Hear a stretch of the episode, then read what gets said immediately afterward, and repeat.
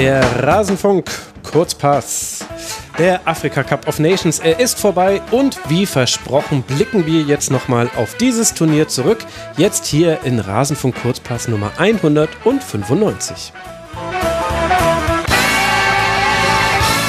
Hallo und herzlich willkommen, liebe Hörerinnen und Hörer. Mein Name ist Max Jakob Ost. Ich bin der Edgenetzer auf Twitter und freue mich, hier wieder die Runde begrüßen zu dürfen, die uns schon im letzten Kurzpass so unterhaltsam über dieses Turnier aufgeklärt hat. Zum einen Philipp Meisel, er ist Redakteur bei den Stuttgarter Nachrichten, macht den VfB-Podcast Podcast Podcast und ist der Ed Phil Meisel auf Twitter. Hallo Phil.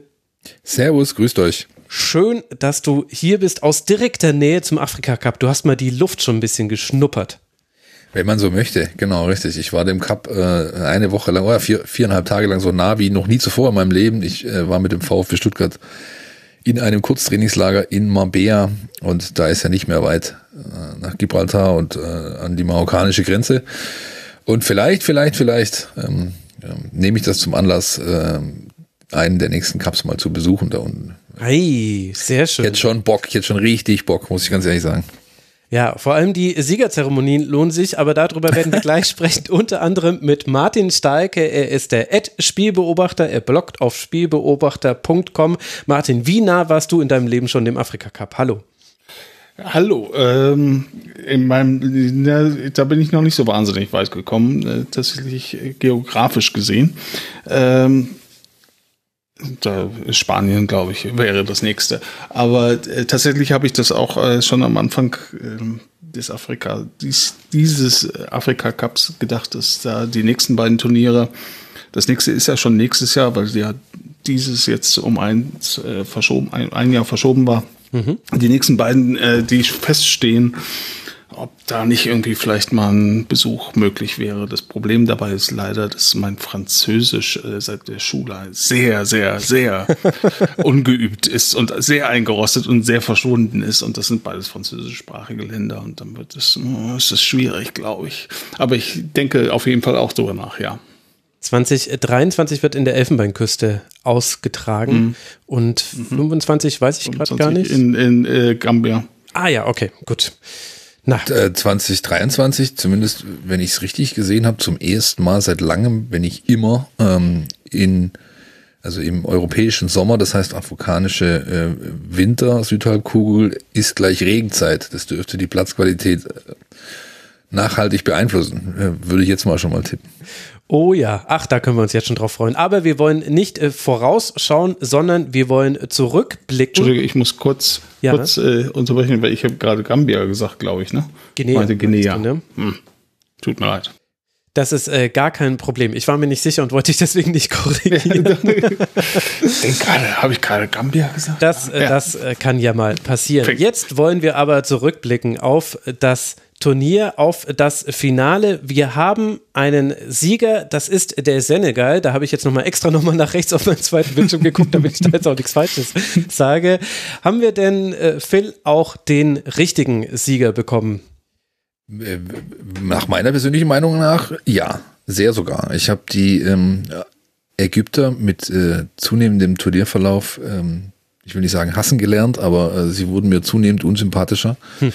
Äh, das fing an von ihrer Interpretation dieses Sports äh, bis hin zu ihrem Verhalten auf dem Platz oder keine Ahnung, äh, Keros mit Rot wegen Schiedsrichterbeleidigung, sein Co-Trainer vier Spiele Sperre, weil er im, im Kabinengang noch eine Prügelei angefangen hat und ähm, dieses ganze Verhalten einfach nur aufs Elfmeterschießen zu gehen, nichts anderes zu wollen. Ich meine, klar, sie hatten einen schwierigen Turnierverlauf, hatten sich viele Verlängerungsspiele und Elfmeterschießen eingefangen, eingehandelt, wie man immer das nennen möchte. Aber ich hatte am Schluss quasi gar keine Sympathien mehr für sie, außer äh, zu zwei Personen. Und ich glaube, äh, da spreche ich nicht für nur mich alleine, nämlich einmal den Torhüter Gabaski, der hereinkam durch die Verletzung des Stammtorhüters und dann ein überragendes Turnier gespielt hat. Gestern bester Mann war auf dem Platz und ähm, seinem Ansprechpartner im Trainerteam. Das ist äh, Essam Al-Hadari, der legendäre ägyptische Torhüter, der von 96 bis 2018 im äh, Tor äh, der Ägypter. der älteste Spieler auch ist, der bei einer WM ein Pflichtspiel gemacht hat, mit 41 Jahren, glaube ich, oder 42 Jahren. 2018 hat er seinen letzten Einsatz gehabt. Und der auch die ähm, überragende Flasche zusammen gebastelt hat, über die wir, glaube ich, auch gleich noch reden, oder? ja, lass gleich drüber reden, weil ich vermute, dass da ein paar Hörerinnen und Hörer Fragezeichen auf der Stirn haben. Was hat es mit dieser Flasche auf sich? Das ist äh, ja sowas wie ein, ein, ein viraler Hit geworden. Äh, ich glaube, Martin kann mich da kann mir dabei pflichten. Die letzten Stunden, ja. die haben quasi den Zettel von äh, Jens Lehmann ja, genau. aus 2006 auf ein neues Level gehoben. Oh ja. Und zwar hat äh, der äh, besagte El Hadari seinem Torhüter Gabaski eine Flasche reichen lassen vor dem Elfmeterschießen, die komplett zugeklebt war mit Post-its. Und auf jedem Post-it war der Schütze und eine kleine Grafik, äh, in welche Ecke oder in welche Position beim Elfmeterschießen er hauptsächlich zu zielen pflegt, aufgemalt. Also wirklich komplett grafisch, ohne viel Text, so dass man einfach mit einem Blick sehen konnte, okay, Schütze X, Ecke Y. Ja, und Gabaski hatte die ersten beiden beinahe äh, und einer dann gehalten. Ne? Und auch den Elfmeter im Spiel, den er von äh, ähm, Sadio Mané äh, gehalten hat, der war wahrscheinlich auch schon äh, vorher angesagt gewesen. Ne? Also das sah so ein bisschen aus wie irgendwie, weiß nicht, Leistungstest, Biologie. Wir schreiben im Sprachlabor, damit ihr nicht voneinander abschreiben könnt. Und dann kann man so eine Flasche sich voll pflastern mit dem Spickzettel. Hat gut funktioniert, Martin. Dieses Elfmeterschießen und auch generell dieses Finale. Also Phil hat es ja schon gespoilert, 0 zu 0, wie fast, äh, na, nicht alle Ergebnisse, an denen Ägypten beteiligt war, aber viele. Sie haben insgesamt nur vier Tore erzielt in diesem ganzen Turnier. Wie lief dieses Finale und dann auch das Elfmeterschießen? Äh, ja, ich glaube, das, hat der Phil schon relativ gut äh, zusammengefasst, dass Ägypten tatsächlich sehr, sehr, äh, sehr viel Wert auf die Defensive gelegt hat und vorne so ein bisschen auf Salah gehofft hat. Und das hat ja auch geholfen. Das hat auch geklappt. Äh, wenn man an das äh, Viertelfinalspiel gegen, gegen Marokko denkt zum Beispiel, wo Salah Ägypten quasi äh, zum Sieg schießt. Und ähm, äh, ich finde allerdings, dass das, wenn jetzt äh, Phil sagt, dass er das sportliche Verhalten, also die, die Art und Weise, wie Fußball gespielt wurde, äh, ablehnte, ich, da muss ich ein bisschen, muss ich ein bisschen äh, dazwischen grätschen. Denn genau das haben die Ägypter gemacht, dazwischen gegrätscht. Und ja. zwar sehr, sehr, sehr gut. Also äh, das hat man gestern auch gesehen, dass die äh, Senegalesen mit ihrer äh, auch äh, ziemlich gut vorhandenen, wie man dann im Fall, Turnierverlauf gesehen hat, ziemlich gut vorhandenen Offensivkraft da einfach nicht durchkam gegen diese ägyptische äh, Defensivmauer, die, die sich da äh, zwischen, zwischen Mittelfeldlinie und eigenem Tor irgendwo aufgebaut hatte. Und das, da muss man auch, finde ich, also ich mag, ich, ich mag natürlich wie alle Menschen, die Fußball mögen, offensiven Fußball. Ich mag natürlich, wenn der, wenn es schnell nach vorne geht und äh, äh, wenn da ein Konter nach oder ein, ein, ein schneller, schneller Angriff nach dem anderen äh, auf dem Feld zu sehen ist. Aber ich muss auch einfach den Hut ziehen, wenn jemand, wie Ägypten es getan hat, so äh, defensiv gut steht und spielt das war schon sehr, sehr beeindruckend, fand ich. Über das gesamte Turnier hinweg. Ich, ja, da hast du vollkommen recht. Also ich, ich, möchte das vielleicht auch relativieren. Vielleicht äh, lässt sich es gut umschreiben mit der Ästhet in mir sah sich äh, ja. beleidigt. Ja? ja? aber das Spiel gibt das natürlich her. Du darfst das. Das ja. ist, das ist, das ist legitim. Ja, auch die, auch diesen Move, den sie ständig gebracht haben, weil sie wussten, ähm, äh, die gehen von hinten raus, bei einem abgefangenen Ball gehen sie mit einem langen äh, Schlag auf den Saar von Bayern München. Das war so ihr, mhm. da also haben sie halt einfach jeden, der da vorne stand, äh, so lange vor dem Torhüter rumhampeln lassen, bis eben genügend Leute hinterm Ball waren. Das kannst du alles machen, logisch. Ja, es ist, mhm. das Spiel lässt das, äh, lässt das zu, gibt das her. Ähm, ich, ja, war dann äh, trotzdem froh, dass es nachher äh, gut für den Senegal ausging, der, ja. ihr könnt euch noch erinnern, wir haben uns darüber unterhalten, ja, was, nach der Gruppenphase, ja, was ist denn mit denen? Kommt da noch was? Passiert ja. da noch was? Ja. Mhm. Und es ist was passiert, ja. Also ich, ich will nicht so weit gehen zu sagen, die haben sich ihre, ihre, ihre Körner für die K.O.-Spiele aufgehoben, aber sie haben sich einfach kontinuierlich gesteigert und ähm, ähm, gerade das, 3-1 gegen Äquatorialguinea beispielsweise ähm, im Viertelfinale war, war, war ein Highlight-Spiel, fand ich. Also haben sie richtig stark gespielt und äh, sind mhm. verdient dann im Finale gestanden und haben schlussendlich dann im äh, Elfmeterschießen gewonnen. Für mich war das beste Spiel des Senegals das gegen Burkina Faso, die ich auch sehr, sehr stark fand, das gesamte Turnier gegenüber. Äh, und dann gewinnt der Senegal da 3-1. Ja, das ist schon, schon, schon sehr, das war sehr gut. Sehr gut. Für mich eine von, der, von Senegal. Für mich eine der tragischsten Figuren des Turniers, Bertrand Traoré, der Kapitän mhm. von Burkina Faso. Mhm der hätte er in der einen oder anderen Situation ähm, sein Ego hinten angestellt, hätte Burkina Faso, glaube ich, eine Chance gehabt aufs Finale. Der hatte mehrfach ja. Situationen drin, wo er den Pass nicht spielt oder wo er sich einen Tripling nimmt, das er nicht braucht und einen Elfmeter noch verschossen und, und, und, und, und. Also der, das ist klar der beste Mann bei denen, der trägt die Mannschaft, ist mhm. der Kapitän, ist auch, aber mhm. Hier und da hätte es ihm gut und der Nation an sich, dem Team an sich zu Gesicht gestanden, hätte er mal ähm, äh, ja, nicht den Ego-Zocker gegeben, der irgendwo im Käfig steht und jetzt, sondern halt, du bist hier elf gegen elf auf dem Fußballplatz und da muss man halt ab und an auch mal einen Ball abspielen.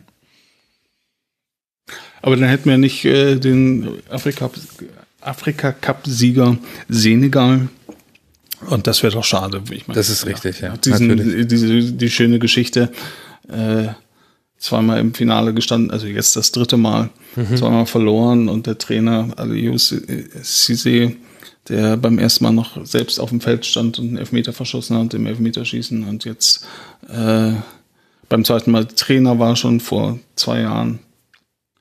Und jetzt, äh, das ist schon, schon, schon, schon eine tolle Geschichte auch. Es gibt da leichte Parallelen zu Gareth Southgate, finde ich. Also darf man natürlich ja. nicht überstrapazieren, aber leicht schon, auch gerade weil Elfmeterschießen so eine Rolle spielen und weil es schon mal schiefgegangen ist und jetzt aber in dem Versuch geklappt hat. Und nachdem. Dem ja. Mit dem kleinen Unterschied, dass England noch keinen Titel gewonnen hat. Ja, genau. das wird auch noch sehr weiter so bleiben, Martin. Glaub mir. Ja. ja gut, jetzt wollen wir mal nicht äh, ja. Über, ja. über andere Turniere sprechen. Wenn ich mir, ich habe ein paar Spiele sehen können aus der K.O.-Runde, ansonsten aber viel so nebenher verfolgt. Da hat sich viel in der Berichterstattung auch vor diesem Finale auf Sadio Mané und Mo Salah mhm. auf der anderen Seite beschränkt. Es gab eine Ausnahme, die Berichterstattung des FC Bayern hat sich ausschließlich auf Bunazar beschränkt, der ja auch offensichtlich der beste Spieler dieses Teams ist. Aber wenn wir mal kurz bei Ägypten und beim Senegal bleiben, findet ihr denn, Phil, du das mal anfangen, dass dieses Fokussieren auf einen in Anführungszeichen Starspieler auch sportlich gerechtfertigt war oder ist es halt einfach, weil es so einfach ist, dann für die Öffentlichkeit sich dafür zu interessieren? Hier ist nicht nur einfach für die Öffentlichkeit, es ist auch einfach für die Medienschaffenden. Da muss ich uns als Branche schon in die Pflicht nehmen, finde ich. Also das, da macht man sich's gerne halt mal zu einfach. Ja, ähm, bei den Ägyptern ist das Gefälle krasser in der Mannschaft. Da ist es fast logisch, dass du auf Salah gehst, weil danach ist halt eine große, große Lücke und dann mhm. kommt der Rest.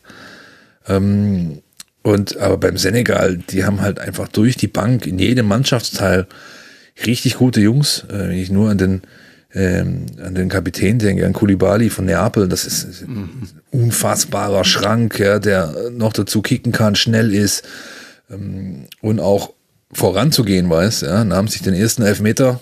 Ja, das macht man halt als Kapitän so, ja, dass man dann ähm, vorangeht und da wäre es, glaube ich, schon okay gewesen, hätte man das versucht, ein bisschen mehr herauszuarbeiten, wobei Manet äh, einfach eine Extraklasse hat. Ja, man sieht auch, wie der, also auch er beispielsweise nach so einem Start in das Spiel dann wieder an den Punkt zu gehen. Also verschossener mhm. Strafstoß in genau, der siebten also Minute. nach dem verschossenen Strafstoß ja, in der siebten Minute, dann nochmal im Elfer, Elferknallen an den Punkt zu gehen, das, das ist, das ist einfach herausragende Qualität, vor allem mental. Und ähm, ja, er hat ähm, hm. sehr, sehr großen Anteil am Turniersieg. Ich möchte das nur kurz nur nochmal unterstreichen, was Phil gerade gesagt hat, dass das natürlich auch so eine, ähm, für die Medienschaffenden selber wahrscheinlich auch gar nicht so einfach ist. Also äh, im Falle Ägypten kann man das gut sehen. Das ist halt eine Mannschaft, die hauptsächlich aus äh, den beiden ägyptischen Mannschaften Al-Ali und Samalek besteht, also Spielern von diesen beiden Mannschaften. Mhm. Die kennt halt in Europa natürlich, also weder, weder der Zuschauer noch der, der Medienschaffende, der jetzt nicht gerade Ägypten-Spezialist ist oder meinetwegen Afrika-Spezialist ist, kennt die keiner.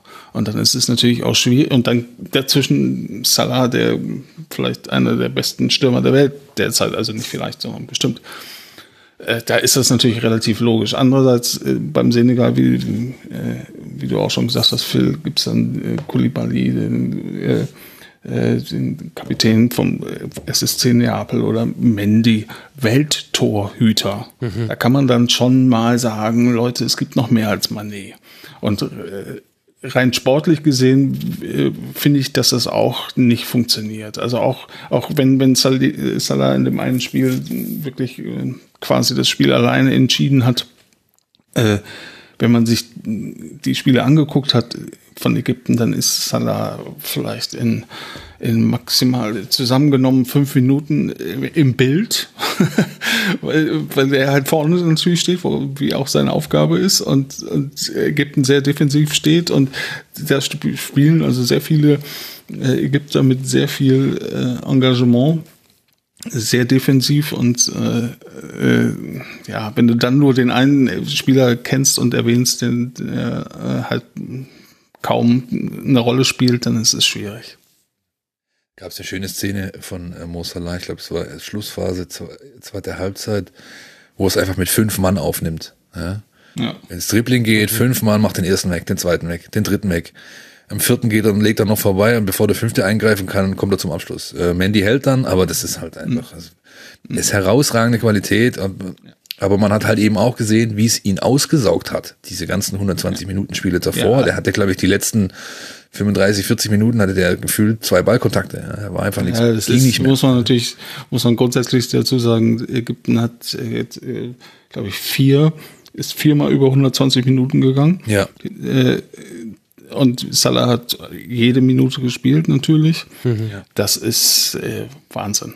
Und äh, zu, zu Mandy fiel mir, fiel mir noch eine, eine interessante Randnotiz ein, oder was heißt interessant, aber lustig.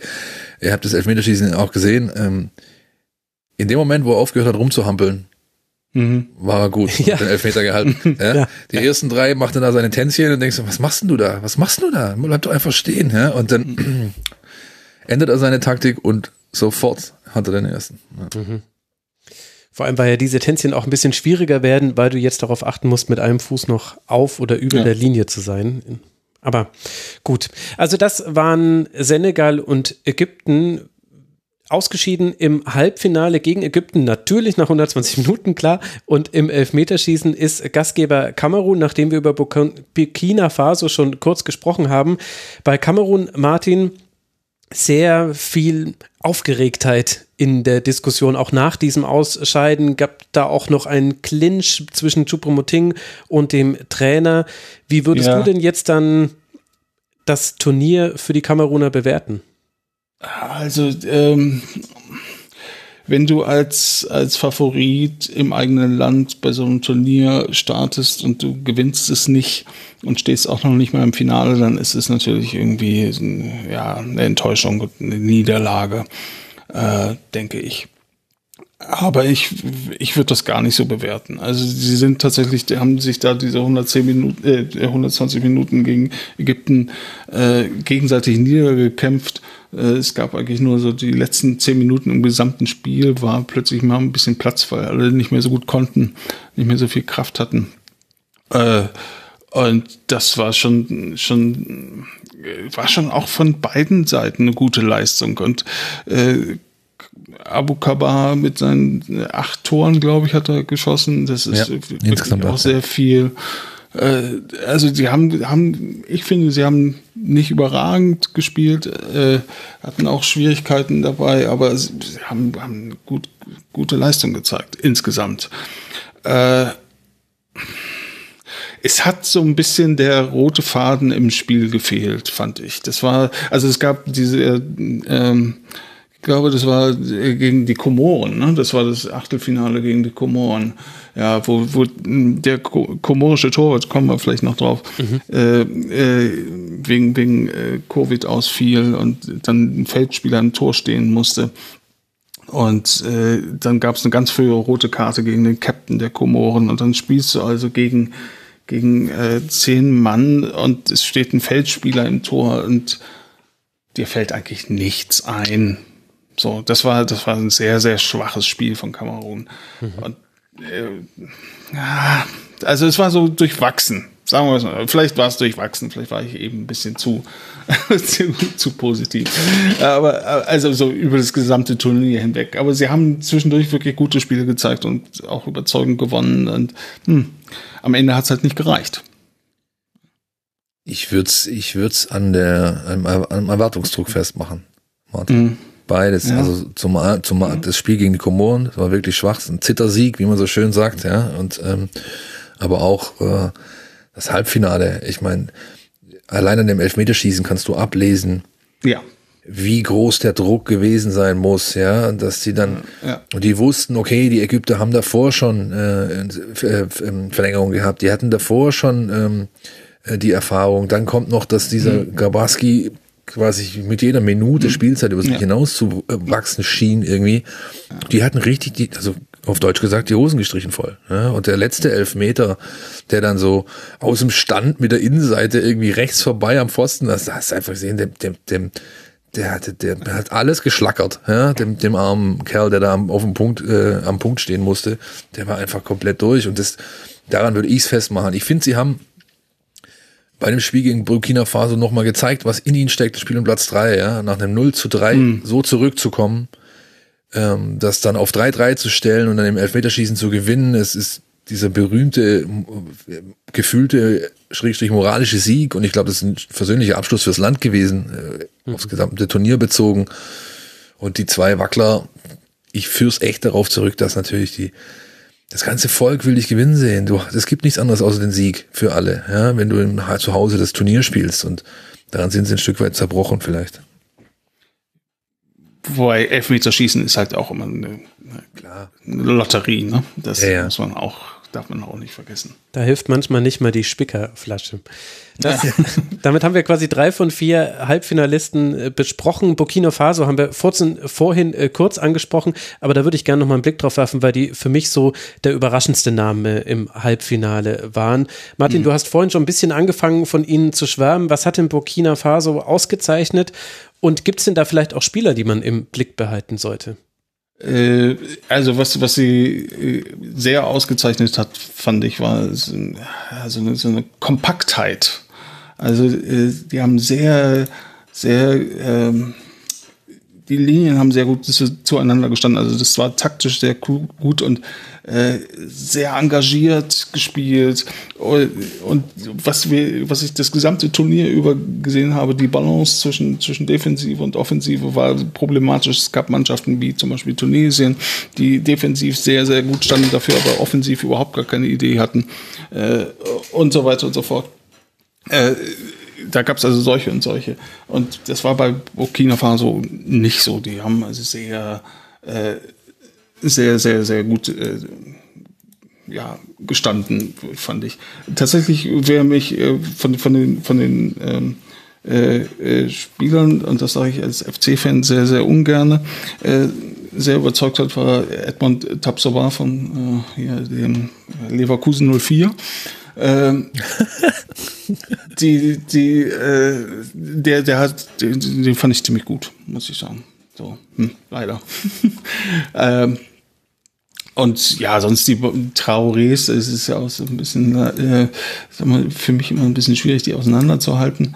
Ähm, es ist ein sehr häufiger Name. Sankare fand ich gut bei, ähm, bei Burkina Faso. Ja, das waren so die Spieler, die mir aufgefallen sind oder in Erinnerung geblieben sind. Ich würde noch äh, Tabsobas Namensvetter anführen. Abdul mhm. Tabsoba, äh, der, mhm.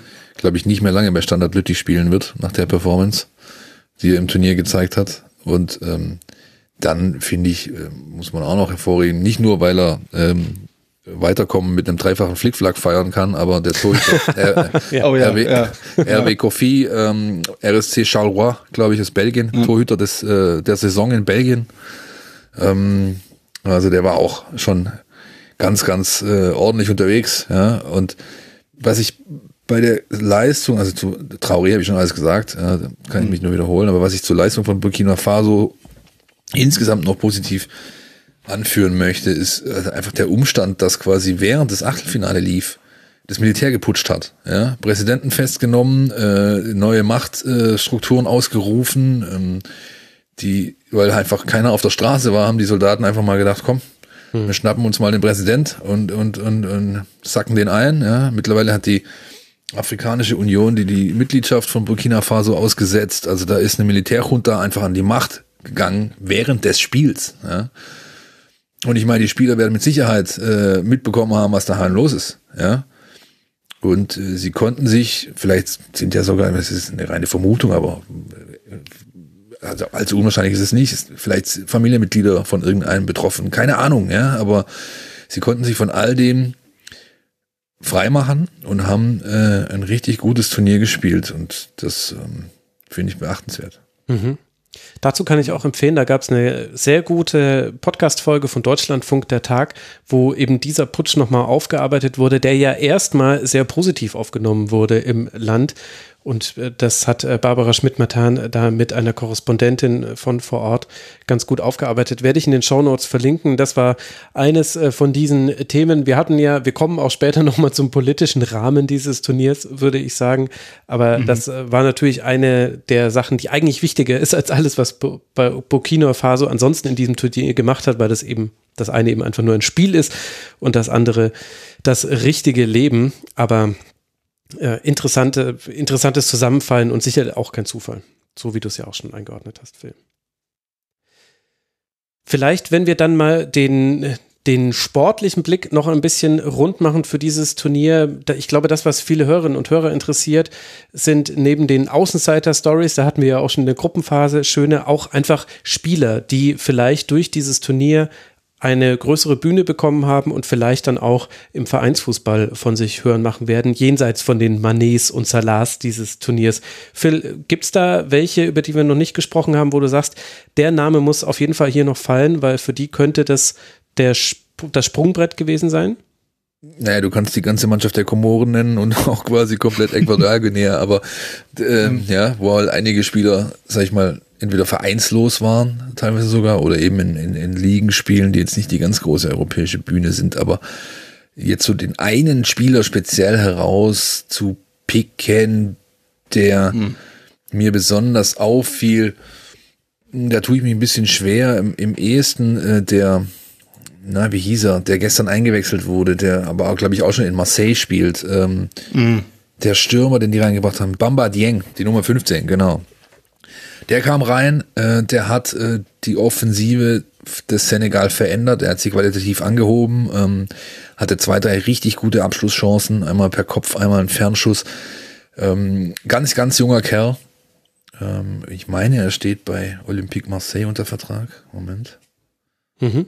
Ja, genau. Ja, Und ähm, den äh, fand ich bemerkenswert, weil er halt auch, der bringt das, äh, so dieses Element, was viele sag ich mal, junge Spieler bringen können, die in solchen Situationen, wo schon ordentlich Druck auf dem Kessel ist, ähm, dann halt manchmal den Unterschied machen können. Also der scheißt sich nichts auf Deutsch gesagt. Ja? Also der hat einfach, der hat keine, keine Art von irgendwelchen ähm, emotionalen Ballast oder sonst was. Der geht da rein, ist völlig frei, äh, macht sich von diesem ganzen Druck frei oder er verspürt ihn erst gar nicht und kann dadurch eben dann so aufspielen. Ja? Es gibt ja auch oft genug gesehen, wir alle, den gegenteiligen Fall dass jemand reinkommt, der vielleicht auch schon einen gewissen Namen, eine Reputation hat und sagt, oh, der muss es jetzt drehen und so und dann halt daran völlig zerbricht oder einfach das nicht bringen kann, was man von ihm erwartet. Und bei dem Kollegen äh, Dieng war es eben so, dass ich dachte, hups, also gefühlt gibt dem Spiel nochmal äh, zehn Minuten Overtime, der hätte eins gemacht so. Mhm. Ja, so, so war mein Gefühl gestern. Und den würde ich nennen wollen. Mhm. Martin, hast du noch jemanden? Äh, also ich finde es auch schwierig, jetzt tatsächlich irgendwie so einzelne Spieler rauszupicken. Äh, wer mir für mich neu war, was daran liegt, dass er normalerweise in der, ich glaube, in der, ja, ich habe es schon wieder vergessen, wir hatten es äh, ausdiskutiert, in der äh, vierten Liga, glaube ich, in Spanien spielt oder, mhm. äh, oder zweite, nee, zweite war es, äh, ist natürlich Ivan Salvador von, von Ecuador, ja. ähm, Genia, der, der kleine rothaarige, also rot gefärbte äh, Wusel, Wuseler vorne rechts, das ist halt kein Spieler, wo man jetzt sagen kann, oh, da wird jetzt Europa aufmerksam und jetzt reißen sich die großen Vereine um ihn. Äh, dazu ist er schon zu alt und äh, hat auch nicht die Klasse, natürlich. Aber es hat einfach äh, die, die, die Leidenschaft und die Energie, die da drin steckt, ähm, die, die fand ich irgendwie sehr, sehr äh, erfrischend. Mhm. Und dann äh, weiß ich nicht, gab es noch andere Spiele wie Toko Ekambi von, von ja, Niger, äh, von Kamerun, der mir sehr gut gefallen hat. Der ist aber auch schon 29 und spielt bei Lyon. Das ist also jetzt auch keine, der, für mich war es eine Entdeckung, weil ich ihn nicht kannte. Ähm, aber Fußball-Europa kennt ihn natürlich schon lange. Äh, aber wenn man, wenn wir so sagen, was, was, wenn wir jetzt nach einzelnen Spielern suchen, dann könnte man vielleicht darauf hinweisen, dass das wirklich das Turnier, ein Turnier der Torwarte war. Mhm. Also äh, äh, angesprochen haben wir ja schon Gabarski, der natürlich mit mit ein, ein großer heller Stern, äh, ein sehr alter äh, großer heller Stern, der ist ja auch schon, ich weiß nicht, 33. 33. 33. Ja. Äh, der ist ja, das äh, haben wir jetzt glaube ich noch nicht erwähnt und wer die Spiele nicht gesehen hat, wird es deswegen nicht wissen. Er ist im Achtelfinale erst irgendwie zwei Minuten vor Schluss eingewechselt worden, weil der ja. eigentliche Stammtorwart Ägyptens äh, verletzt, sich verletzte äh, und es spielt in Ägypten, ich glaube bei, bei äh, Zamalek, äh, und hatte zwei Einsätze in der Nationalmannschaft vorher, also so der klassische alte Ersatztorwart hat Erfahrung in, im Fußball, aber eigentlich nicht in der Nationalmannschaft. Äh, und spielt dann äh, unfassbare Spiele mit mit äh, Elfmeterschießen, die er gewinnt, die er gewinnt, ja. das muss man ganz klar ja. so sagen. Äh, das Finale, wo er Man of the Match wird, und zwar mit großer Berechtigung, weil er äh, Ägypten das Spiel über im Spiel hält. Das ist, das ist natürlich die Torwartgestalt Gestalt dieses Turniers. Aber es gab auch viele andere. Wir erinnern uns an die Vorrunde der äh, Torwart der, der, Komo, äh, der Komoren war es, glaube ich, oder war, äh, ja, ich glaube, es war der, also der Torwart der von Sierra Leone, der war so gut ja. und so. Also viele, viele Mannschaften mit vielen guten Torwarten und wie gesagt, äh, der äh, Torwart des Siegers Senegal ist der Welttorhüter, mhm. der auch ausgezeichnet wurde als bester Torwart des, des Turniers. Äh, ähm, also das gerade auf dieser Position, wo Afrika immer wenig zugetraut wurde in den letzten Jahrzehnten, fand ich, war das eine sehr gute Qualität. Absolut, ja. Das kann man wirklich so herausheben. Mohammed Abu Gabal heißt er eigentlich übrigens richtig. Ja. Gabaski ist nur Gabaski, ein Nickname, also ja, ja, ja, ja. ein Spitzname sozusagen. Und auch äh, Andre Onana äh, von Kamerun, ja, mhm. der von sich selbst mhm. ja sagt, er möchte der beste Torhüter der Welt werden. Ähm, während des Turniers zu Inter Mailand gewechselt quasi.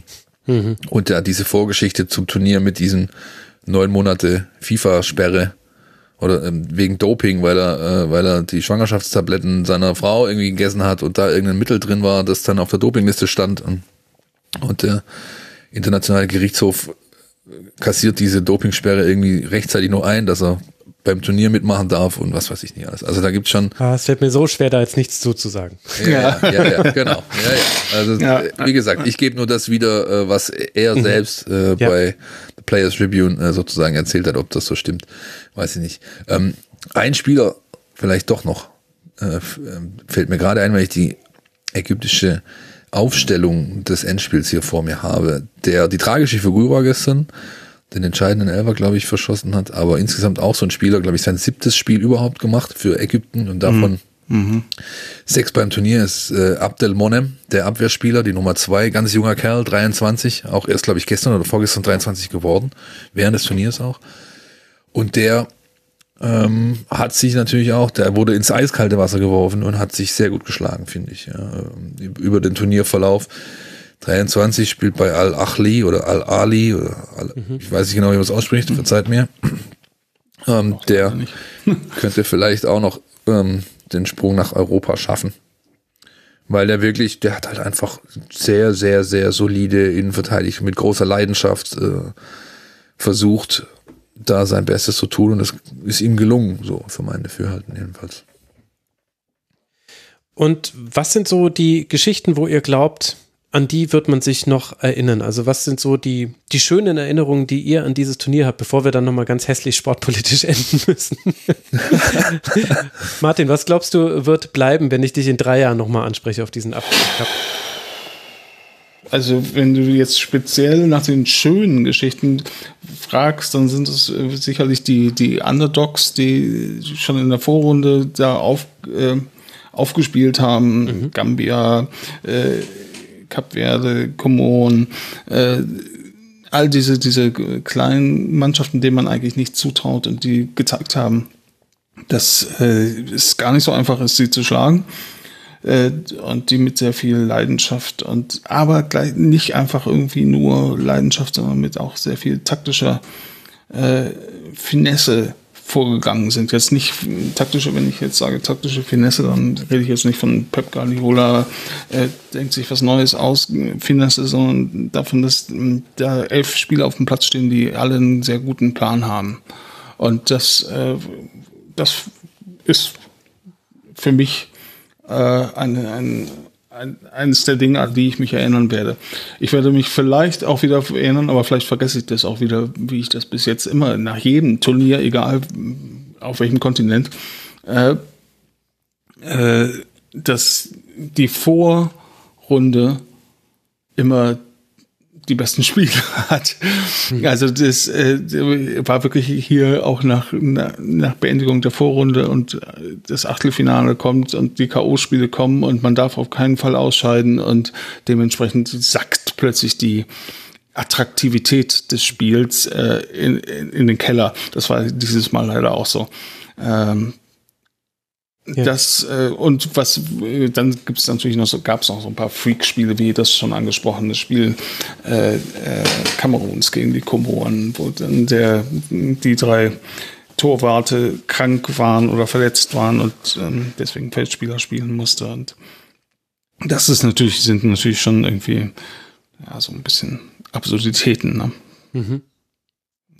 Phil?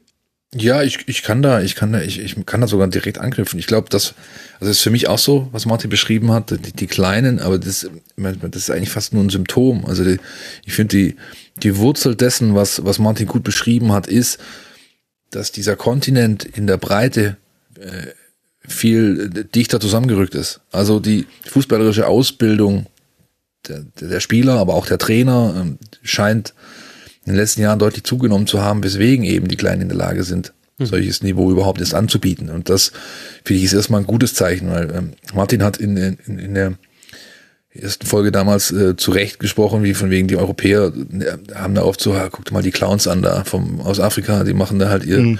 ihre Bolzplatztreter rein und so, ja. Und das ist halt mhm. fast weg, finde ich. Du hast, das hat, diese, diese Medaille hat auch eine zweite Seite. Die zweite Seite ist eben, dass Spiele teilweise die sehr zäh waren, haben wir ja auch schon beschrieben mhm. in, beim letzten Mal. Und ähm, aber trotzdem ist es für mich insgesamt positiv zu sehen, finde ich, dass dieser Kontinent deutlich aufgeholt hat. Äh, er wird wahrscheinlich äh, auf absehbare Zeit, äh, ich das lehne mich jetzt vielleicht weit aus dem Fenster, weil Senegal ist echt stark und die spielen ja im ja. Ähm, äh, in Katar wahrscheinlich mit, aber sie werden, glaube ich, auf absehbare mm. Zeit keinen mm. Weltmeister spielen.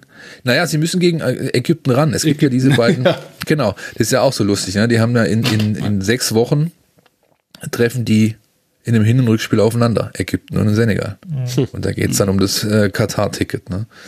Ja, ähm, ja, aber also ich, ich, das so für mich der Punkt. Und, und, und ähm, ansonsten, was für mich noch so ein bisschen hängen blieb, war auch an einer Mannschaft aufgezogen, die hätte ich ja auch groß gelobt in der ersten Sendung, ist Nigeria. Also wie sich eine Mannschaft, die so mhm. hoch qualifiziert ist und so mhm. und so mit, mit, mit, mit unfassbaren Spielern gespickt ist, sich selbst aus dem Turnier nimmt.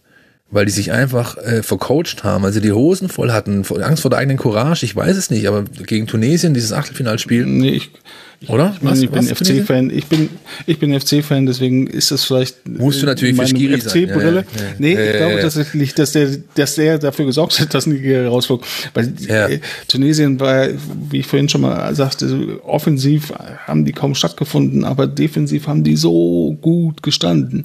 Äh, ja. Und das war, das war, das war wirklich, so, ich glaube, das zweite Achtelfinale. Und äh, da passierte äh, die meiste Zeit offensiv gar nichts, weil Tunesien, die Nigeria einfach gesagt hat, nee, also hier kommt ihr nicht rein. Und damit ja, meinen wir ja. unsere Hälfte oder unseren Strafraum. Ich habe es anders gesehen. Ich, ich, ich, okay. ich dachte, die hatten wirklich Angst vor ihrer eigenen äh, Courage ja. und haben sehr abwartend, abhalten, äh, abwartend gespielt, ja. haben es Tunesien einfach gemacht. Die haben es natürlich gut gemacht. Ja. Aber im Endeffekt hat, hast du gesehen, okay, 60. Minute, zwei, drei Wechsel. Und dann war klar, okay, wir müssen jetzt und dann spielen die halt äh, 30 Minuten quasi Handball um den 16er rum. Also, also mhm. mag, ja, mag jetzt meine Erinnerung ja. ein bisschen eingefärbt sein, aber. Und das ja sogar noch in Unterzahl. Richtig, genau. Also die haben die einfach ja. an die Wand genagelt und, und das ist halt, die sind einfach also vercoacht. Ich weiß es nicht, wo es genau, wo genau der, der wunde Punkt dann war, aber das hat mich schon sehr, sehr überrascht, dass äh, Tunesien sich da durchsetzen konnte. Ich glaube, das war ein bisschen ein, ein äh, Freak-Ergebnis. Also Handbremsenspiel, beide Seiten haben bloß nichts riskieren und ja. Tunesien eben defensiv echt hier, hier stehen wir und dann schießt Tunesien ein Tor. Schönes Tor. Schönes Tor. Keiner, Schön. Wo, ja, ja, richtig. Aber damit hat keiner gerechnet, dass Tunesien nee, in Führung nee. geht. Auch die Tunesier nicht. Und äh, daraufhin haben sie halt noch mehr dicht gemacht. Ähm. Und ähm, das, äh, ja, dann kommt dann halt plötzlich so ein Ergebnis bei raus, was eigentlich auf dem Papier, weder auf dem Papier noch vom Spiel her so richtig gerechtfertigt ist. Äh, aber ja, passiert halt. Ne? Das ist ja auch schön, das Schöne am Fußball, dass man manchmal genau weiß, wie es hinterher ausgehen wird und dann tut es das nicht. Ja, aber es war schon wirklich das perfekte Beispiel für ein Fußballspiel beginnt manchmal erst, wenn einer von beiden irgendwie ein Tor erzielt hat. Mhm. Bis zu diesem Tor, und das war ja Anfang der zweiten Hälfte, 47. Minute, Sowas, ja. hatte Nigeria vier Schüsse abgegeben und Tunesien drei. Und danach waren es 9 zu 4 und das eben, obwohl Nigeria dann ab der 66. Minute in Unterzahl gespielt hat. Also ich weiß noch, das Spiel ja, habe ich nämlich nebenher laufen lassen und bin total erschrocken, als da irgendwas passiert ist, weil ich hatte die ganze Zeit so vor mich hingearbeitet und hatte gar nicht gemerkt, dass schon Halbzeit war. Ich habe nicht mal Halbzeit so wirklich mitbekommen.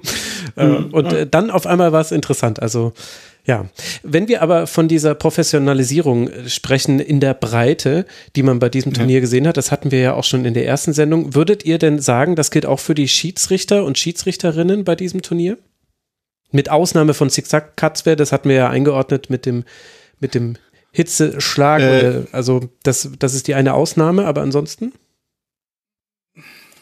Ich, ich habe sehr, sehr gelobt nach der, nach der Vorrunde und in diesem, äh, in der, ab dem, in, in den K.O.-Runden gab es dann so ein paar Spiele, wo ich dachte, oh nee, das ist jetzt aber wirklich ähm, schon harte Schiedsrichterkost, muss ich ganz ehrlich sagen. Also das fängt an bei dem Halbfinale Ägyptens äh, oder was das Viertelfinale äh, was, was Phil vorhin schon mal angesprochen hat, wo wirklich bei jedem Pfiff äh, und bei jeder Entscheidung acht ägyptische Betreuer äh, auf dem Platz standen, fast fast nur einmal tatsächlich auf dem Platz standen und auch den Ball wegspielten und solche Geschichten und der Schiedsrichter sich das mit, das mit sich hat machen lassen.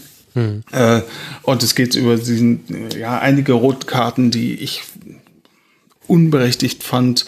Dann gab es das eine Spiel, wo, wo es zwei Elfmeter vom äh, VAR zurückgepfiffen werden mussten, die gegeben waren. Und das war auch richtig so, also, äh, dass, die, dass es keine Elfmeter waren. Äh, ich fand es jetzt ab Achtelfinale hat das Niveau der Schiedsrichter nachgelassen, was nicht heißt, dass es alles schlecht gewesen wäre oder alles schlechte Leistungen gewesen wären. Da gab es auch gute dabei.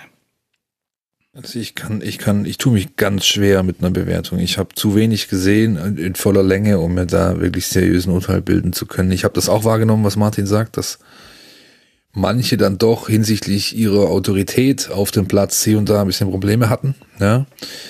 Äh, oder zu viel ausüben wollten. Das oder zu viel auch. ausüben wollten. Es gab ja diesen einen kleinen nordafrikanischen, der sie rumgerannt ist, dieses Ruppelschinchen mit gelben Karten um sich geworfen, geworfen hat, dass am Schluss, glaube ich, jeder eine hatte, der in, im Stadioninnenraum war, ja, ob Spieler oder Betreuer oder sonst was.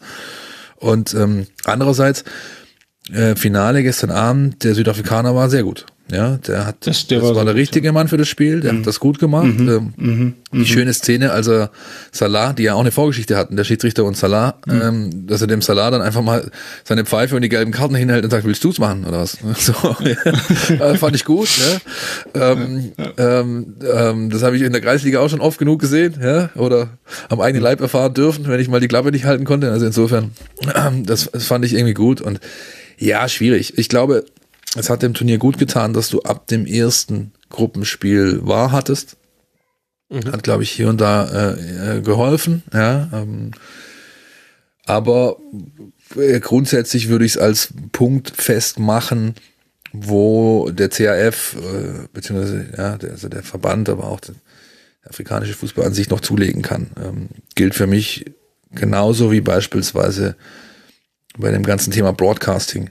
Mhm. Ähm, ich finde, du hast schon deutlich bessere Bilder bekommen dieses Jahr, als es früher der Fall war.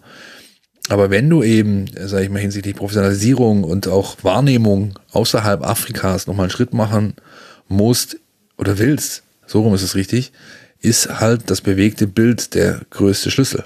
Das ist dein, das ist dein Hebel.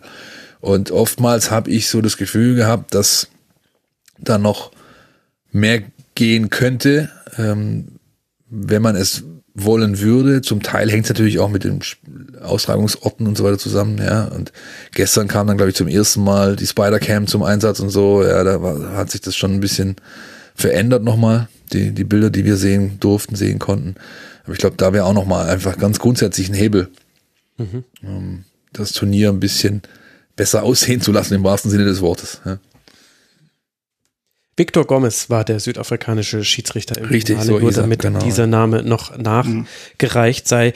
Ja, dann bleibt uns vielleicht nur noch das aller, aller wichtigste Thema dieses gesamten Turniers, nämlich die Siegerzeremonie. Denn die sagt auch ein bisschen was aus über dieses Turnier, glaube ich. Mhm. Ich weiß nicht, wer von euch beiden die Ehre übernehmen möchte, den Hörerinnen und Hörern, die es vielleicht nicht gesehen haben. Und wenn sie es nicht gesehen haben, dann kann man sie dazu nur herzlich beglückwünschen, zu erklären, was da passiert ist, nachdem der letzte Pfiff getan und der Sieger Senegal feststand.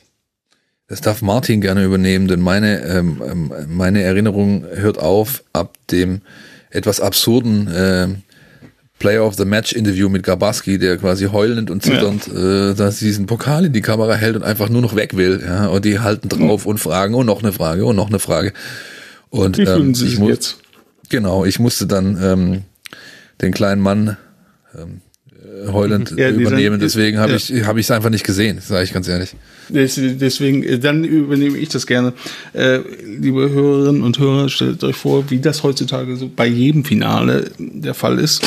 Äh, nach dem Abpfiff und äh, steht, steht in der Mitte des Platzes ein, ein Steg auf dem die Honorationen stehen, äh, an denen dann die Mannschaften vorbei defilieren sollen und äh, ihre Medaillen um den Hals bekommen. Also erst die verlierenden Ägypter und dann die siegenden Senegalesen. Und da steht auch der Pokal. Also es steht äh, der, der äh, Chef der CAF, der Motsepe aus, aus Südafrika und äh, Infantino äh, und die Präsidenten der beiden äh, Fußballverbände und äh, zum Schluss kommt dann der senegalesische äh, Kapitän und äh, möchte also diesen Pokal überreicht bekommen, um damit zu seiner Mannschaft zu gehen oder gleich bei der, zur Mannschaft gehen, um dort den Pokal überreicht zu bekommen von Infantino oder von Muzipe oder wie auch immer da das Protokoll aussehen mag. Das wird jetzt also gleich passieren und äh, dann reden die beiden auf ihn ein und zeigen immer nach da oben, nach da oben, nach da oben. Und tatsächlich ist es dann so, dass Mozepe sich den Pokal nimmt, Infantino ihn aber nicht alleine gehen lassen möchte und zwei Finger äh, an diesem Pokal hält, um zu sagen, ich bin mit dabei. Äh, und der völlig verwirrte äh, Koulibaly von, von, von Senegal, äh, also hinterher trottet, dann gehen die also quer über den Platz die Tribüne hoch zur Ehrenloge, um dort dann eigentlich, glaube ich, war das so gedacht, dass äh, der senegalische, senegalesische Kapitän dort dann den Pokal von äh, Paul Biya, dem kamerunischen Präsident, überreicht bekommt. Genau. Und da hat er dann aber tatsächlich gesagt, ja, wir können das jetzt hier so Prozedere machen, hat aber immer mit dem Finger auf seine Mannschaft gezeigt und hat den Pokal nicht hochgerissen, wie man das halt so macht, wenn man den Pokal mhm. überreicht bekommt. Ähm, sondern hat äh, sich artig bedankt, hat den Pokal genommen, ihn aber ganz so nebenbei äh, getragen, ist wieder runter marschiert, hat dann unten nochmal seine Mannschaft dirigiert, hat sich in seine Mannschaft gestellt und dann hat er den Pokal hochgerissen und dann haben alle gejubelt. Das war also so, wir, bevor wir, wir bekommen den Pokal, aber bevor wir ihn uns freuen dürfen, müssen wir erst noch äh, zum Präsidenten von Kamerun, der sich aber nicht auf den Rasen traut oder das Protokoll darf das nicht, sieht das nicht vor oder Sicherheitsbedenken oder vielleicht ist er, kann er nicht mehr laufen, äh, was auch immer der Fall sein mag. Jedenfalls äh, musste also diese Farce da erst noch aufgeführt werden, dass der Spieler, der jetzt mit seinen äh, Mannschaftskollegen feiern will, erstmal diese Tribüne hochmarschieren muss. Und das hat ewig gedauert. Und man hat es auch hat gesehen, er wollte das nicht, ja. er hat es nicht verstanden. Nein. Paul Bier genau, hat kurz, genau. Infantino hatte ja. die ganze Zeit seine zwei Finger an diesem doofen Pokal wirklich, also, also als würde er den Pokal des Fahrradfahren beibringen wollen. Ja. Und dann hat Paul Bier ganz kurz dieses Ding in die Hand genommen, hat es ihm wieder rübergegeben, hat vielleicht wirklich ja. gehofft, dass Kulibali ihn jetzt hochreißt, weil dann wäre Bier ja. auf jedem Siegerfoto drauf gewesen. Aber Kulibali war sich vielleicht auch der Situation bewusst, zumindest hatte ich so den Eindruck, und er war sichtlich genervt. Und dann ist er einfach genau den Weg, den er gerade wieder hochgegangen ist, ist er wieder runtergegangen, mhm. nach 120 Minuten Fußball dir gespielt hat. Und hat dann erstmal gesagt, so jetzt bitte alle zurück aufs Podest, vorher möchte ich das nicht machen. Seine Mannschaftskameraden alle schon irgendwie Instagram live und so weiter. Also es ja, großartig. Hm. Großartig. Nee, das habe ich verpasst. Ähm, weil der Junior irgendwie den Schnulli gesucht hat und entsprechend, naja, egal. Deine Beschäftigung war die wichtigere. Wir haben einfach nur Zeit verloren, aber es sagt dir etwas ja. aus über dieses Turnier. Ja. Über Paul Bier haben wir ja schon vorher gesprochen und zu diesem Turnier gehört auch noch mit dazu, das dürfen wir auf keinen Fall vergessen, äh, rund um das Spiel zwischen Kamerun und den, den Komoren ja, gab es eine Massenpanik vor dem Stadion. Acht Personen wurden, äh, sind dabei ums Leben gekommen, 38 weitere verletzt und auch wenn das nicht das schönste Thema ist, aber das gehört ja zu diesem Turnier mit dazu und macht die, den Rahmen ja auch aus. Und in dieser Zeremonie fand ich, hat sich das so ein bisschen versinnbildlicht, weil es einfach völlig Hanebüchen war. Es, äh, niemand wollte das, aber jetzt muss da der Kapitän der siegreichen Mannschaft nochmal zum großen Staatschef und von ihm nochmal sich den Pokal abholen. Ich finde, da kann man schon auch ein bisschen Symbolik rein interpretieren und die dazugehört zu diesem Turnier. Ja, das kann man durchaus. Das ist, äh, wie gesagt, da ist, glaube ich, kein, kein vielleicht angebracht, ja. Das ist, hm. es ist einfach, ja, schwierig. Ähm, ähm, man kann davon ausgehen, dass das alles einem gewissen Protokoll folgte und man kann auch davon ausgehen, dass äh, der Herr Infantino die Nähe so, zu solchen Menschen sucht wie, wie mhm. einem Paul Biya und, und ähm, das für ihn persönlich auch wichtig ist. Ja, was man, davon kann man halten, was man möchte, aber das, also, bin ich mir schon sehr, sehr sicher, dass das so ist und äh, ja, ich meine, zu Infantino selbst braucht man, glaube ich, gar nichts mehr sagen. Das sind die letzten Zitate, die ich gelesen habe mit, ähm, was war es, WM muss jetzt alle zwei Jahre stattfinden, damit die Afrikaner nicht in die Boote sitzen und oh nach Gott, ja. kommen. Oh irgendwie Gott, so. Stimmt, das war also, ja auch noch. Ja. Das ist ja, also der Mann hat ja eigentlich, äh, der hat einfach völlig äh, den Bezug zu jeglicher Realität verloren. Ähm, wahrscheinlich nicht erst, seit er jetzt in Katar wohnt, ja, aber auch das, ist, da kannst du eine eigene Sendung glaub, davon über diesen Kontext machen, so glaube ich. Ja, schwierig, schwierige Geschichte. Ich finde es schade für die Sportler in dem Fall, ja, hm. ähm, weil auch selbst ihr könnt euch, ihr könnt euch erinnern, 96, als da alle Klinsmann und Co. hoch mussten zu, zu Queen, das glaube ich nicht, dass sie das gern gemacht haben, aber es ist halt einfach Protokoll. Und ähm, ja, schwierig. Aber Fall. dann haben sie auch dort den Pokal bekommen. Oder? Ja, richtig, Ja, richtig. Sie haben dort den Pokal bekommen. Das ja, ist, oder- äh, ja. So war das ja früher immer. In 74 haben sie auch den Pokal dort oben bekommen. Äh, Das äh, ist alles, ist ja noch was anderes, als wir stehen jetzt hier unten alle und dann muss aber einer von uns mit dem, neben dem Pokal herlaufend da nochmal hoch. Das ist halt, also, aber, weißt du, als du gerade gesprochen hast, ging mir so auf, dass das vielleicht etwas ist, was gar nicht so unser Thema sein, also dass wir darüber reden, alles gut, äh, aber unser Thema sein kann, äh, wie nun Kamerun und der afrikanische Verband miteinander sich das da so ausdenken. Aber was unser Thema sein muss als Fußballfans, ist halt Infantino.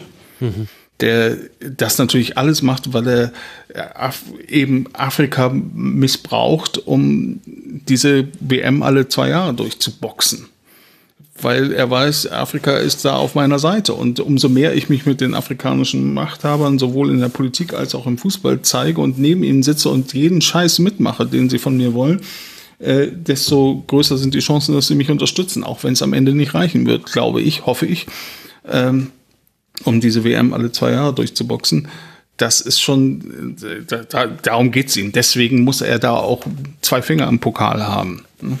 äh, um sozusagen Afrika zu zeigen, das ist äh, euer Pokal und ich bin auf eurer Seite. Da kann ich nur einen, einen großen, dicken, roten Strich mit dem Filzstift drunter machen. Ja. Absolut. Und dazu gehört Und ja das auch, dass der CRF, also der äh, afrikanische Fußballverband, im Grunde seit einiger Zeit jetzt unter Ägide der FIFA steht, unter direkter Ägide der FIFA. Das war im Juli 2019. Da hat die FIFA-Ethikkommission dann doch mal herausgefunden, dass da was nicht ganz gut gelaufen ist und äh, den amtierenden äh, CAF-Chef äh, ja, von seinen Ämtern entbunden, Ahmad. Und dann wurde erst jemand von Infantino eingesetzt, nämlich Fatma Samura, die FIFA-Generalsekretärin. Infantino vertraute und im Grunde Infantino selbst war jetzt die letzten Jahre über Chef des afrikanischen Fußballverbandes und komischerweise, als er diesen Vorstoß gemacht hat mit WM alle zwei Jahre, war der CRF der erste Verband, der gesagt hat, find mir eine super gute Idee. Danke, Gianni. Und das ist natürlich, ja, das äh, zeigt nochmal quasi dieses Ganze, dass das jetzt auch kein Zufall ist, dass er da sich inszeniert bei der Pokalübergabe, sondern das alles folgt einem größeren Plan, der dann auch wiederum hierzulande die Fußballfans betrifft.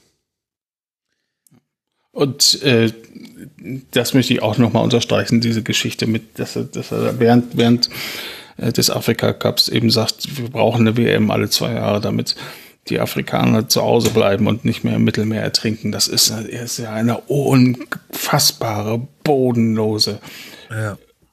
Ekelhaftigkeit. Äh, wirklich unerträglich. Ja, aber ich glaube, ich glaube, ich glaube, das, das, das ist vollkommen richtig. Ich glaube aber, ich glaube ganz, ganz ehrlich, dass der, dass der daran glaubt, was der da sagt. Also der, der, da passiert sicherlich vieles mit Kalkül, aber so eine Aussage, wie die mit den, mit den, äh, mit den Booten, äh, ja, und dem, und dem WM-Rhythmus. Also das muss man vielleicht ich nochmal glaub, für die ich- Hörerinnen und Hörer, die es nicht mitbekommen haben. Gianni Infantino hat sinngemäß gesagt, eine WM alle zwei Jahre wäre auch deshalb gut, weil es den afrikanischen Bürgerinnen und Bürgern Hoffnung geben würde und sie dann nicht übers Mittelmeer flüchten müssten. Also eine ganz, ganz widerliche Aussage, muss man wirklich einfach sagen. Und ich, ich, ich glaube, ich, wie gesagt, ich bin der Meinung, der glaubt das wirklich. Das, das, das ist eine Aussage, die, die muss ja von so einer, sag ich mal, tief sitzenden, ja, von einem tief sitzenden Glaube sein, dass du die, die, die, die, triffst du nicht mit Kalkül, sondern sowas kommt aus dir raus. Der denkt das wirklich und das sagt eigentlich alles aus über diese Person. Ja, es war auch eine Aussage auf einem Kongress, also jetzt nicht irgendwie mal so nebenher und ja, auch dazu, ich werde dazu noch einen Artikel verlinken. Infantinos Afrika-Putsch aus dem Jahr 2019 von Thomas Kistner. Da wird alles das um Ahmad Ahmad nochmal ganz gut aufgearbeitet, weil das schon damals relativ unter dem Radar lief. Da gab es andere Themen in diesem Sommer. Und ich verlinke auch nochmal einen Tweet, in dem die Infantino-Aussage äh, im Video man sich das nochmal zu Gemüte führen kann und man sieht, ach, er hat das wirklich gesagt, er hat das auch genau so gemeint, da gibt es kein Dafürhalten und in der Regel ist es so, in jeder anderen Position und in jeder anderen Sphäre müsste derjenige einfach zurücktreten, weil das äh, ein Rassismus so widerlicher Art ist, äh, dass es nicht geht. Aber mhm. wir sprechen halt hier nicht über eine normale Struktur, über ein normales Unternehmen, sondern über einen Sportverband und die machen sich ihre Regeln selbst und ihre Welt selbst. So sieht's aus. Mensch, jetzt habe ich schön die Laune runtergezogen am Ende eines eigentlich interessanten Turniers. Das tut mir ein bisschen ja. leid, aber. Nee, das, nee, es ist notwendig. Also äh, natürlich ist es doof, wenn jetzt Leute schlechte Laune haben, aber äh, äh, ich finde das gut und wichtig, dass wir das ansprechen. Vielleicht habe ich noch einen kleinen Aufheller hinten raus. Oh ja, sehr gerne. Afrika Cup 2023, Juni bis Juli 2023.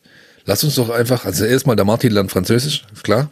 Mhm. Und dann, und dann mhm. machen wir eine kleine äh, Reisegruppe auf und machen einen Af Afcon Funk aus, aus, oh, Abi aus Abidjan oh, oder sowas. Ah, Da hätte ich große ja? Lust drauf, aber ich fürchte, das wird sich mit dem, mit dem Schulplan, mit den Schulmonaten hier in Bayern wird sich das wahrscheinlich ein bisschen Ja, Lesereise. Genau, oh, das wäre schön. Hörerinnen treffen dann vor Ort. Das wäre ja. wär tatsächlich schön. Ja. Aber alle, die wir jetzt so ein bisschen angefixt haben, vielleicht äh, rund um dieses Turnier, ähm, könnt ihr euch ja schon mal darauf freuen. Äh, könnt ihr euch schon mal die äh, Reiserouten anschauen, könnt ihr euch schon mal anschauen, was in der Elfenbeinküste los ist und äh, wo da gespielt werden wird. Und äh, ja.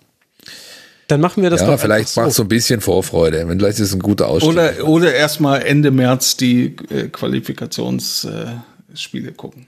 Ja, Wenn die irgendwo übertragen werden, keine Ahnung. Da spielt wieder das Offensivspektakel Ägypten, können wir dann wieder beobachten. Aber ich würde, ich würde einfach äh, vorschlagen, wir machen das folgendermaßen. Alle, die Interesse haben an dieser Reisegruppe Rasenfunk zum Afrika Cup 2023, die melden sich bei Ed Phil Meisel auf Twitter beim Ed Spielbeobachter und dann organisiert ihr das einfach. Und ich ja, werde sehr klar. gerne dann euch vor Ort anrufen mhm. und werde fragen, na, wie ist es so? Wie, was macht dein Französisch? Wie ist es vor Ort? Ich fände es schön. Also, ich danke euch beiden sehr. Ja. Wo man euch folgen kann, habe ich ja gerade schon gesagt. Philipp Meisel von den Stuttgarter Nachrichten. Danke dir, Phil, dass du dir nochmal die Zeit genommen hast für den Rasenfunk. Sehr, sehr gerne. Ich hoffe, es hat Spaß gemacht. Ja, aber natürlich. Also, also mir, mir hat Spaß gemacht, aber den Leuten zum Zuhören. Also, das werden sie, das werden sie uns ja. schon hören lassen. Und äh, danke ebenfalls an Martin Starke, der Ad-Spielbeobachter. Danke dir, Martin, dass du wieder mit dabei warst. Ich danke sehr für die Einladung. Und ich danke euch, lieben Hörerinnen und Hörern, für eure Aufmerksamkeit. Der Rasenfunk ist Werbe-, Paywall- und sponsorenfrei. Wir finanzieren uns ausschließlich über eure freiwillige finanzielle Unterstützung. Wie ihr das tun könnt, das erfahrt ihr auf rasenfunk.de slash supportersclub. Und dann bleibt mir nur noch zu sagen, danke für eure Aufmerksamkeit. Bleibt alle gesund und bleibt dem Rasenfunk und seinen Gästen gewogen. Bis bald mal wieder hier. Macht's gut. Ciao.